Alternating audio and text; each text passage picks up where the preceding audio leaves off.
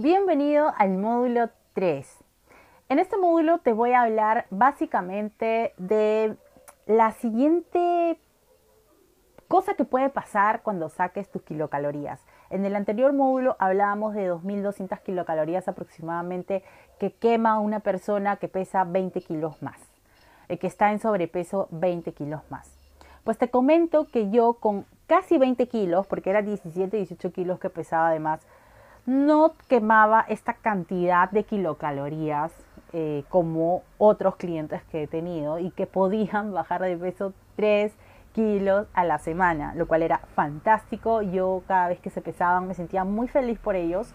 Pero cuando me tocaba pesar a mí, era un suplicio. Estuve mucho, casi dos meses, que bajaba 800, un kilo y medio menos, y, o a veces menos de un kilo y para mí era muy frustrante. Yo quemaba solamente 1400 kilocalorías, con casi 20 kilos de más, quemaba mi cuerpo muy pocas kilocalorías. Con este sobrepeso y este estas pocas kilocalorías que quemaba mi cuerpo, lo que indicaba y lo que mis asesores me indicaban era de que cuando yo comencé eh, la asesoría, me hicieron muchas preguntas. Me dijeron qué era lo que yo hacía, qué comía, eh, si había hecho dietas o no.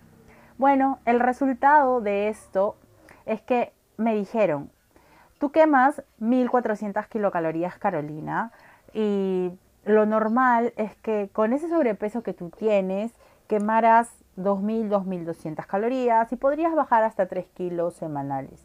Pero con estas kilocalorías que tú quemas, pues no podemos decirte que vas a bajar estos 3 kilos porque tu metabolismo está lento. Y esto es gracias a que tú solita te lo malograste. Así fue que me dijeron.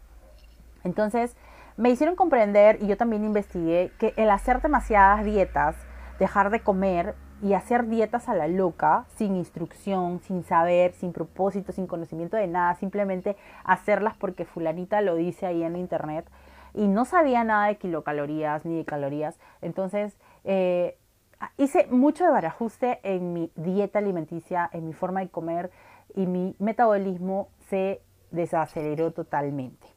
Entonces, aparte de tener complicaciones en el estómago, también una de las consecuencias fue que mi metabolismo era muy lento. Eso fue mi culpa y yo tenía que darle de a poquitos y ser constante. Fue una batalla muy dura porque la gente a mi alrededor comenzaba a bajar 3 kilos, 2 kilos y medio y para mí eso era felicidad, pero por otro lado me sentía muy mal porque yo decía algo está pasando mal en mí, me sentía mal por haber hecho muchas dietas y comenzaba como que a bajonearme.